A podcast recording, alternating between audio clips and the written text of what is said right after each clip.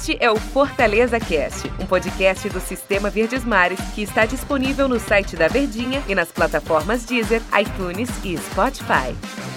Oi, pessoal, chegando aqui com o nosso Fortaleza Cast, mais uma rodada do Campeonato Brasileiro, mais uma boa atuação, empate fora de casa, um monte de assunto para a gente discutir.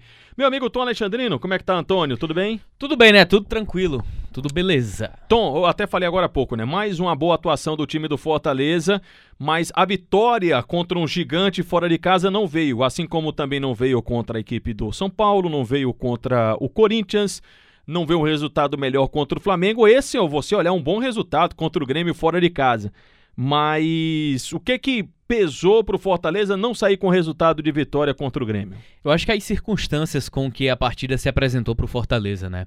Eu acho que você ter um pênalti é, contrário diante de um adversário difícil, onde, de novo, eu sempre gosto de repetir o que falou o Rogério porque ele é muito contundente nisso de novo, em um adversário que exige além do seu limite técnico, um adversário superior tecnicamente, e logo no primeiro minuto do segundo tempo, você ter um pênalti que na que nós já esclarecemos isso, vala Pedro, que nós já conversamos sobre isso e que não foi pênalti. Não foi. A, foi gente, a, a, gente, a gente concorda que não foi, né? Exatamente. E aí você sofre o gol. Tudo bem junta ali as peças, volta para sua forma original de atuação, para aí sim buscar o jogo novamente da mesma forma como começou, para tentar buscar o ataque. Só que aí tem a expulsão.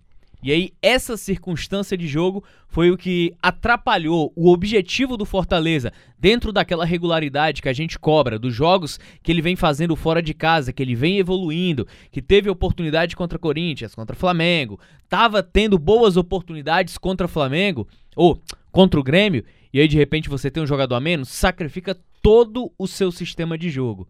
Você sacrifica centroavante, você sacrifica homens de velocidade, você sacrifica primeiro passe, você abdica do jogo para segurar o resultado. Eu acho que isso foi fundamental para que o Fortaleza não saísse, talvez, talvez, com a tão sonhada vitória. Tivemos dois tempos, né? O Fortaleza venceu o primeiro tempo, o Grêmio venceu o segundo tempo. Fortaleza saiu da primeira etapa com 1 a 0 com o gol do Oswaldo. Tava pagando bem, ó. Tava pagando bem, Tava. é? Ô, oh, rapaz, quase deu, né? Mas se a gente olhar só o primeiro tempo, é, é, daquele jeito, porque o torcedor pode falar, ah, Antero, mas o Fortaleza ficou muito atrás, né? O Grêmio teve muito mais posse de bola. O Fortaleza é um time que tem, gosta de ter a bola no pé, mas foi o Grêmio quem teve a posse de bola. O Fortaleza ficou muito atrás. Mas é esse o jogo que tem que ser feito? Fortaleza fez o jogo correto no primeiro tempo, não só porque saiu de campo com 1 a 0 O adversário ele é superior, né? O adversário ele é mais qualificado. Não adianta você querer é, ter domínio de jogo, você querer ir de peito aberto para enfrentar um Grêmio, quando na verdade, por mais que haja continuidade de trabalho do Rogério, todo aquele funcionamento coletivo que a gente sempre defende, mas tecnicamente o Fortaleza é inferior ao Grêmio. Fortaleza tecnicamente é inferior à Internacional, é inferior a Corinthians, é inferior a Flamengo. E aí quando você nas suas peças individuais você é inferior ao adversário, como é que você vai equilibrar isso? Na tática? no esquema, na estratégia.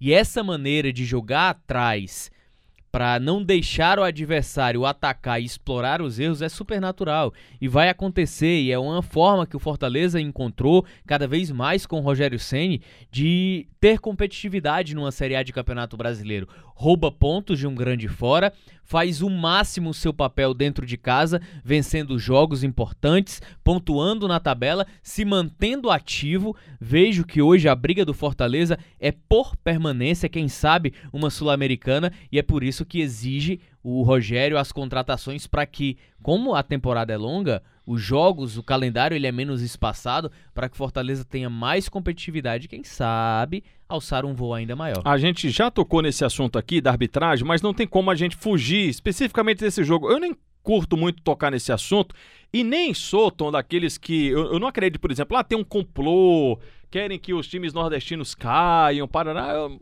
eu, eu não acredito. Não Compartilho se, do mesmo pensamento. Eu não também. sei se eu sou inocente, enfim, mas a gente vê muito disso, né? Principalmente nas redes sociais. Mas eu, eu não concordo com isso. Há 20 anos você falar isso, ok, a gente poderia considerar, mas hoje. hoje, é, não, é, hoje... Eu acho que hoje que. Não, o que eu vejo da arbitragem brasileira é que ela é fraca. A arbitragem Sim. brasileira é fraca. O pênalti, marcado com convicção, não é que você teve um lance ah, de interpretação. Não, o árbitro estava bem colocado, bem posicionado, olhando para o lance, ele convictamente ele vai lá e marca um pênalti. Que é um lance normal de jogo, não tem como o, o, você encostar o atleta sem encostar, na, sem encostar na mão dele. Então, assim, nesse ponto, é, a arbitragem é ruim. É exatamente isso. A arbitragem é ruim. O, o resumo é, é justamente isso. É tecnicamente abaixo. É uma arbitragem fraca. É uma arbitragem que, que tem decisões precipitadas dentro do jogo. O árbitro ele passa por todo o processo de formação. O árbitro está bem fisicamente, acompanha os lances e o que assusta é isso. Se ele tivesse distante, ok. Mas ele estava próximo, é a convicção com que ele marcou o pênalti. Se fosse um lance, Tom, de bate-rebate dentro da área, que ele tivesse encoberto. Isso. Mas um lance que só os dois estavam ali disputando a bola, ele vai lá e marca o pênalti. E aí tem aquela outra questão que foi muito mal vendida, digamos assim, que ela foi vendida de forma errada, era de que o VAR iria resolver todos os problemas do futebol. Né? E o VAR, ele tá para auxiliar. A gente teve quase uma aula com o Salve e o Espínola, né? Que é da Central do Apito da Rede Globo. E ele explicou bem didaticamente que a ação do VAR, a atuação do VAR, ela ela está sendo utilizada de forma equivocada no Brasil. O VAR é para auxiliar, o VAR não é para sobressair a arbitragem, o árbitro de campo, porque senão o árbitro não vai precisar, como daqui a pouco não vai precisar do bandeirinha, né? E aí, mas aí é, é claro que todo mundo vai perguntar, ah, mas por que, que o VAR nos chamou para dizer que não foi pênalti? E assim a gente vai entrar nessa discussão e assim vai ficar essa discussão enquanto que a gente não tiver uma melhor qualidade na arbitragem do futebol brasileiro. Exatamente isso. E imagina só esse cenário, né? até para o torcedor entender. Se o árbitro de campo ele é fraco, o árbitro de campo também ele é VAR durante a Série A do Campeonato Brasileiro. Então a fragilidade ela vai para os dois lados.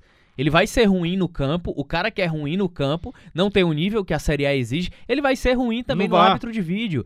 Ano passado, por exemplo, eu não sei como está sendo esse ano, é, durante a pausa para a Copa América, é, foram trabalhados árbitros de vídeo que apitavam Série C e Série D do Campeonato Brasileiro.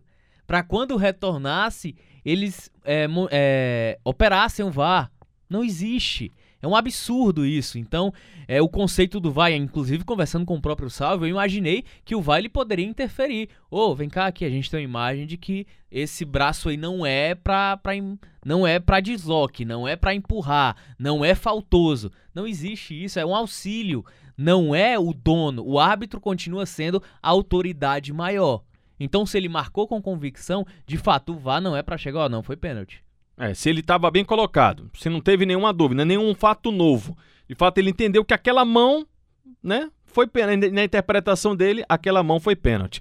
Com relação a, a mandar repetir a cobrança do pênalti, e aí é uma atuação do VAR, que viu que alguém invadiu, além do jogador do Grêmio, teve invasão também de um atleta da equipe do Fortaleza, o jogador do Grêmio, no caso do Luiz Fernando. Para a gente encaminhar o nosso final aqui, Tom Alexandrina. Bom, bom resultado, não dá para a gente desprezar. Foi um bom resultado sim do Fortaleza fora de casa. Empata com a equipe do Grêmio. É, mas sem querer ser chato, tem algumas coisas que ele precisa ajustar. E eu vou tocar de novo nesse assunto no David, né? Ah, as coisas não, tão, não estão acontecendo com o David, né, Tom Alexandrino? Ele tenta, mas o jogo não flui. Tem duas conversas que eu acho que o torcedor não tá pronto para ter, que a Eita. gente brinca nas redes sociais, né? É. Ah, você isso, isso, mas a gente não está pronto para essa conversa. É sobre a polêmica da semana, sobre Rogério Ceni no eixo sul-sudeste. Uhum. Não é assunto aqui, claro. E o assunto David. Eu, Tom, defendo o David como titular ainda. Por quê? Porque ele, antes de ser um atacante, antes de ele ser um cara que vai no um contra um, antes de ele ser o cara responsável por levar as jogadas de ataque pro Fortaleza. Isso pensando a nível Rogério Ceni, ele é um cara que recompõe. Então o David ele faz essa recomposição como ninguém. Eu, tecnicamente falando, pelo atual cenário, ofensivamente, eu defenderia o Yuri César como titular.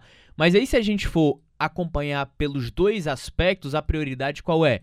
Recomposição. Saber defender, marcar, dar o bote o Yuri César ainda não tem. Ele é um jogador, como a gente brinca, muito verdinho nesse aspecto. Mas ofensivamente, se fosse só para isso, na minha visão, o Yuri César seria titular. E aí tem outro detalhe também. O David é um jogador que segura a bola no ataque.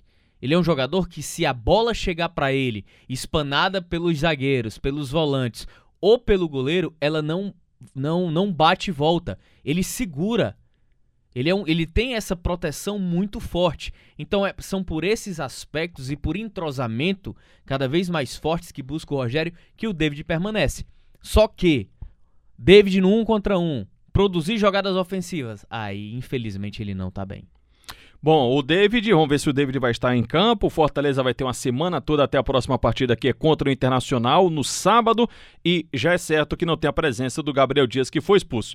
Por hoje é só, até porque durante toda essa semana a gente vai conversar bastante sobre o jogo, sobre a arbitragem, sobre as polêmicas e a gente tem que tocar mesmo nesse assunto. Tom, valeu, obrigado.